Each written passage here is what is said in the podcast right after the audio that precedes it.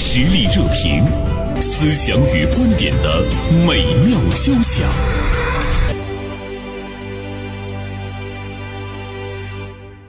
今天呢，《大连晚报》名笔视线的执笔人孙广阳写了一篇文章，题目是《高考报志愿，你就关注985高材生都去哪儿了》。呃，这个题目呢，似乎是直接给了我们 一个方法，直接给了我们一个方向啊。呃，另外呢，我们今天邀请到直播间的还有博雅学业职业发展研究中心的研究员王一江博士啊，王一江呢是中国人民大学的博士，研究呢这个 HR 的。广阳中午好，一江中午好，哎，大家好，嗯，呃，广阳你是给大家直接给出来了一个方法， 一个方法论，就是你看九八五的学生都去哪儿了，嗯，对，这为什么会有这个建议？呃嗯这这批孩子就是高材生吧？嗯，就他们的这个职业的这个前景就是相对更广阔一些，呃，选择的面儿更大一些。他们可能在城市的选择上，呃，就会优选一些中心城市、北上广深啦这种。但是你看，在我们东北，我们有四所九八五，是是不是？也也有很多的孩子，全国各地的也会考到我们东北的这个九八五院校来，像我们大连理工、哈工大、看东北大学，东东北大学，还有吉大。一江你一直呢是做 HR 的哈，嗯就是对你的那个研究生和。博士学的都是人力资源人力资啊源、你们现在博雅呢，最近一直在帮助很多的高考生来对给他填。们做高考的这个志愿的填报规划。你看到的趋势是什么？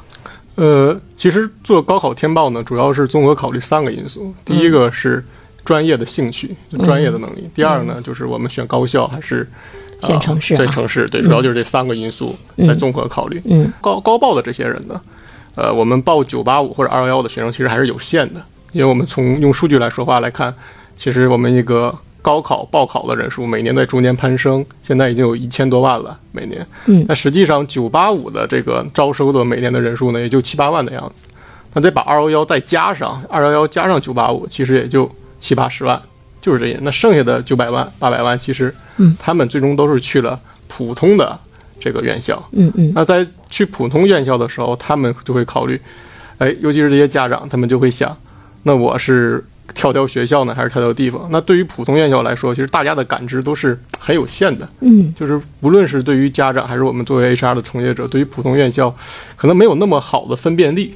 那这个时候呢，我现在的这个趋势来看呢，家长可能更倾向于地方，可能尤其是孩子，孩子也想出去看看。家长为了就业的着想呢，也会觉得，哎，那我去一个大城市吧，嗯那我去一个北京，现在可能大家还比较喜欢去南方城市，嗯，那去广东啊、浙江啊也比较多。杭州，唐州对，嗯那如果是有一些家长，那我求稳吧，因为报考来说，外地对于辽宁省的名额还是比较少，嗯少一些，可能每个学校就招每个专业可能就招几个人。嗯那为了求稳的时候，报辽宁省的就多。哦那报辽宁省的时候，大家也会想，那我去哪个城市呢？对吧？我们有这么多城市，来大连吧大连对大连的孩子，那我就哎好，大连是大城市，那我嗯留在大连，或者那么我去个沈阳，嗯啊，其他的城市可能这个方面他们也会在综合考量。我是去一个小城市，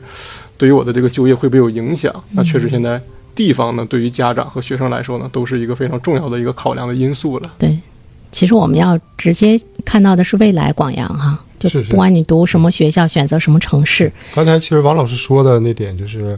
呃，分数比较高的，在重点线以上的孩子，他选择空间更大一些。对，嗯，但是我们今天讨论的是一个普遍性的问题，嗯就是说，呃，如何把这个你这个大学四年，包括研究生的这两年时间，就是你的这个教育资源的选择和你下一步就说进入社会以后的这个就业资对，源把学业和职业这个规划规划结结合合在一起结合到一起，对就业季的时候嗯，你就不会匆匆忙忙的又重新再换个城市，对，换个城市，换个嗯学校，对。各方面。我刚才听二位的观点呢，似乎是都比较倾向于说要选择城市，就是对于大多数普通的那个学呃生来说，学生来说，比如说我我没有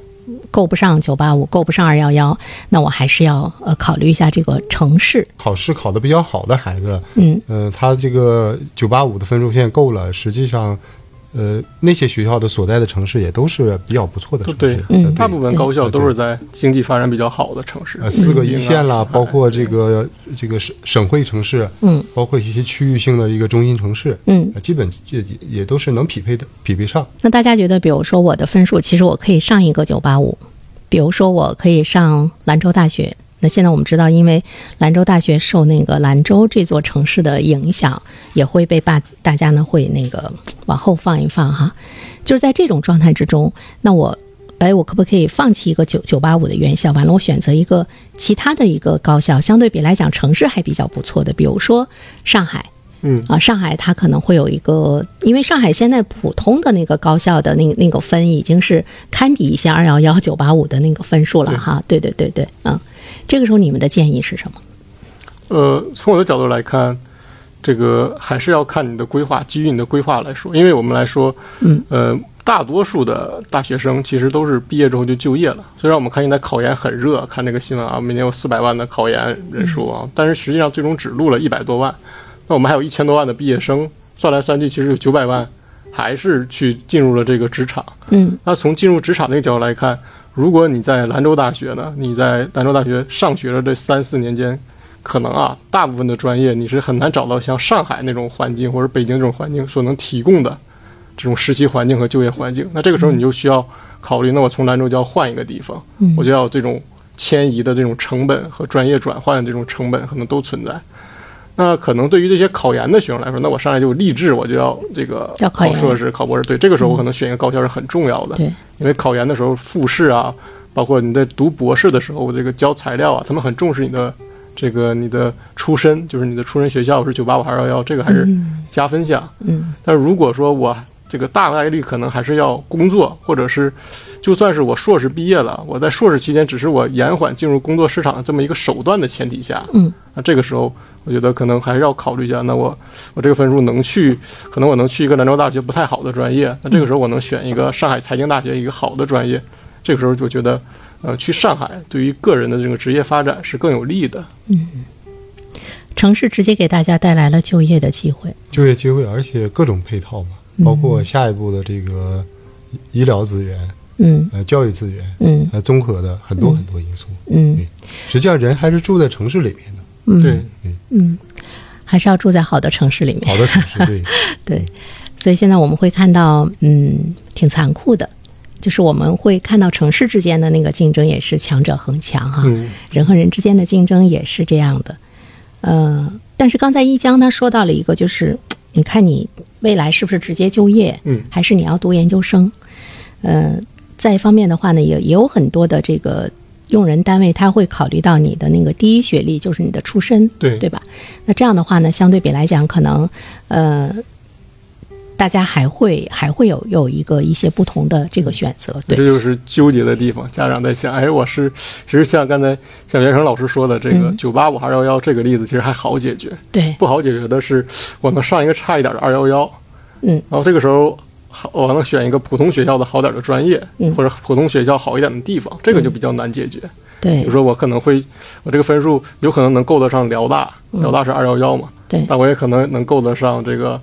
呃，这个比如说呃浙江财经这种学校，嗯或是那我这个时候选择就挺更难加抉迷择啊的茫。对，特别这个时难候抉真的就择嗯看是高校还是地方了。对，而且我这块儿有个数据，就是、嗯呃，今年的这个北京地区哈，嗯呃，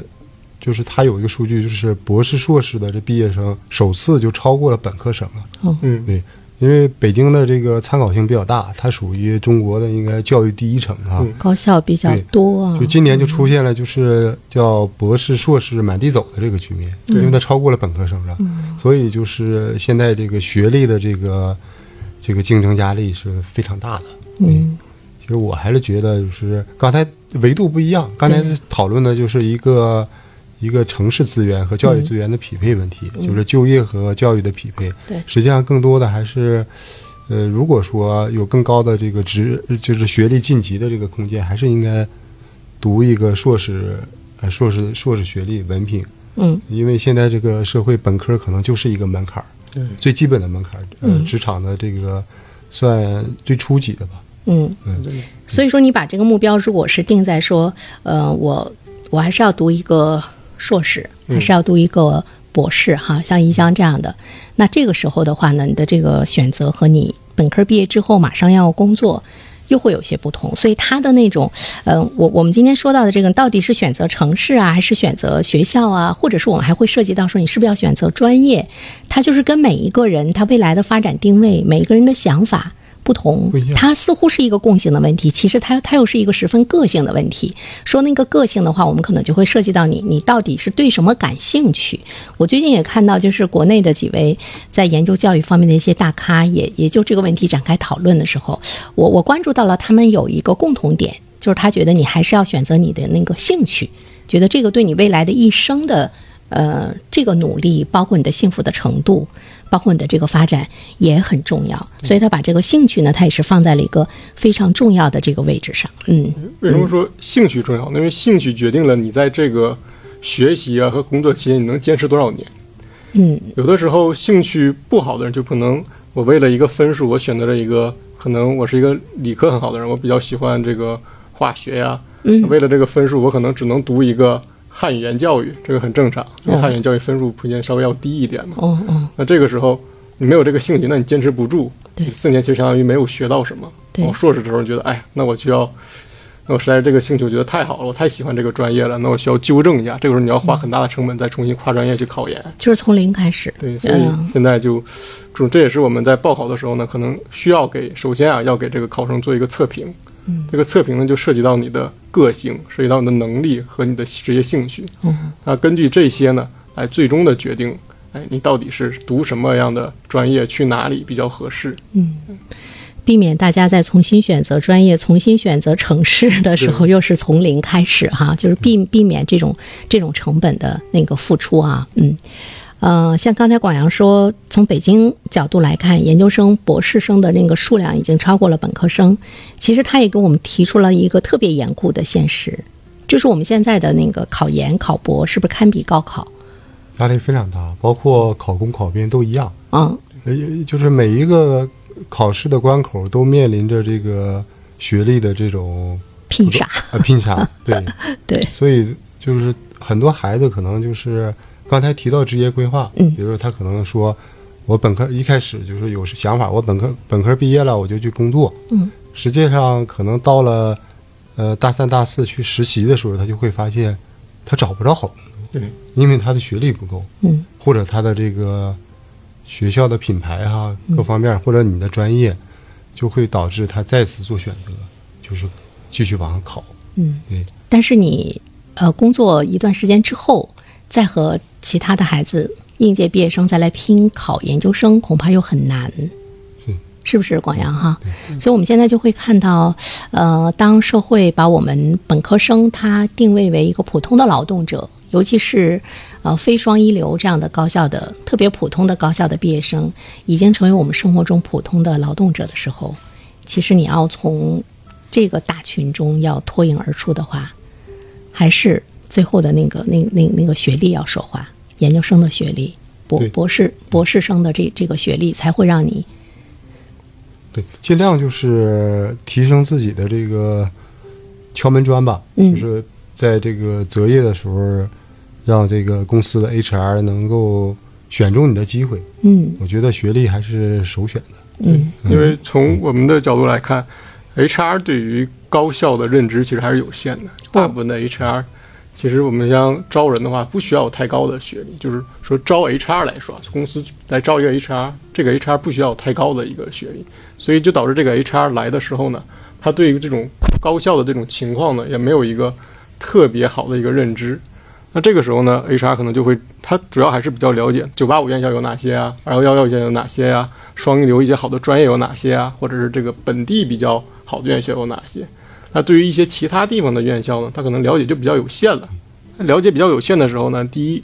你要找工作，要么你就靠专业的提升，哎，别人是本科，我是硕士，这个时候我就你有竞争我就力，对我就了解你这个确实是 OK 的，嗯，那个能力比较强的。第二呢，就是你的实习经历，哎，你的经历比较好，那我觉得这能力是 OK 的。嗯，所以这个就是为什么像刚才关阳老师说的，我们要提升学历，这个敲门砖主要是给谁看的呢？大部分情况下是给 HR 看的，是给企业招人的这个流程来看的。刚才说选择城市，其实也不矛盾，嗯因为你在一个这个经济啦各方面比较发达的城市，在高校期间、就学期间，你的这个实习经历也会更丰富的。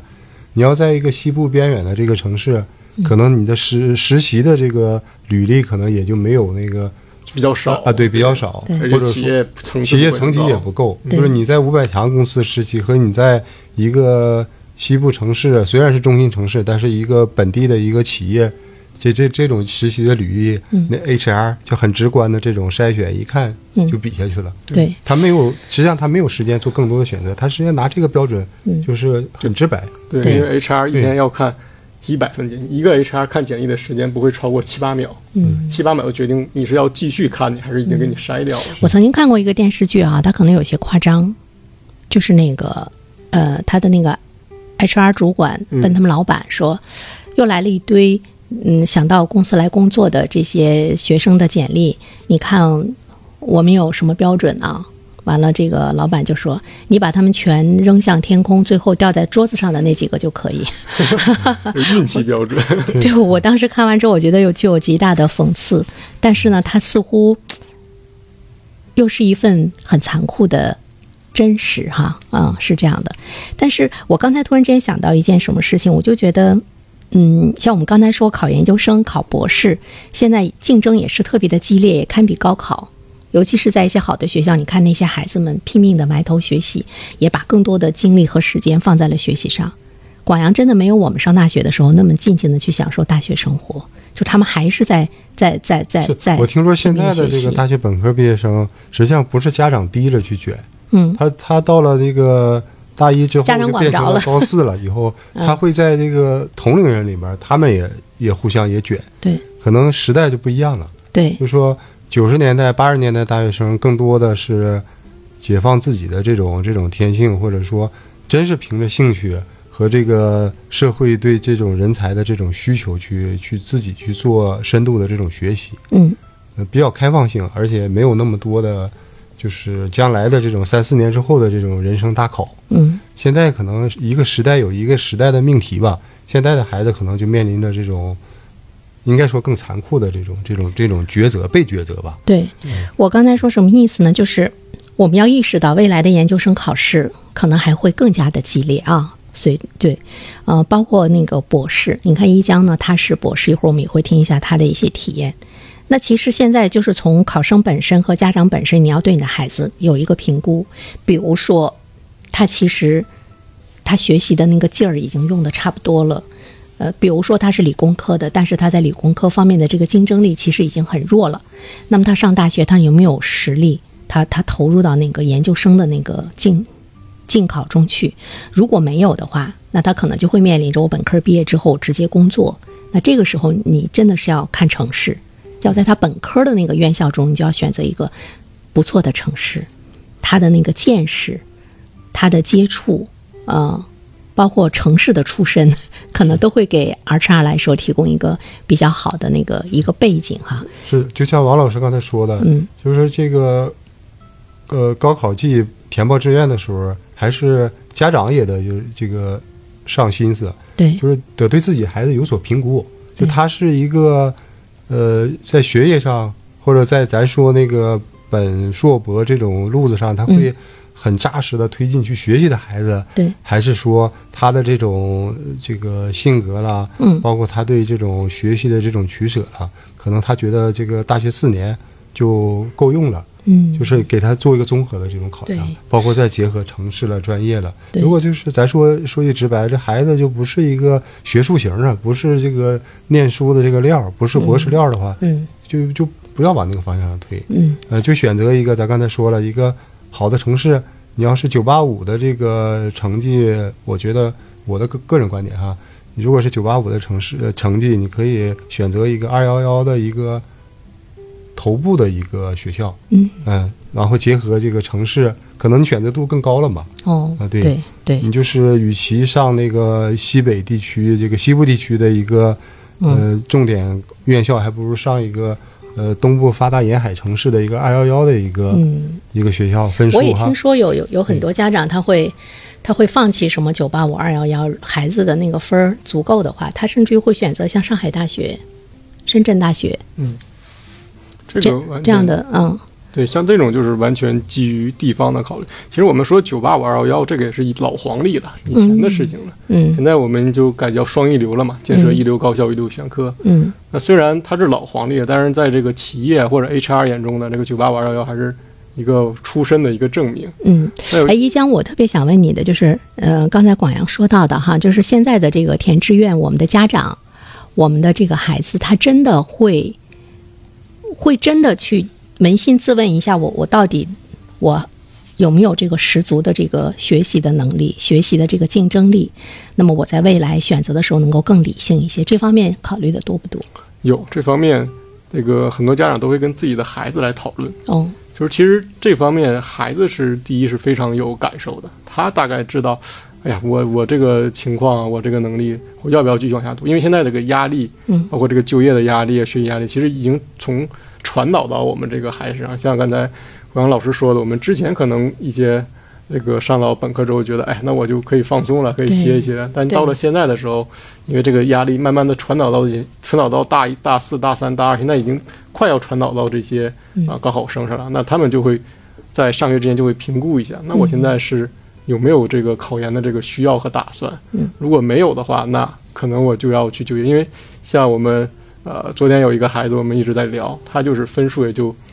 一般吧，嗯就是五百分的样子，四五四百一个学理科、学物理的，哦，那他的这个想法就很简单，那我就是想要在这个辽宁地区发展，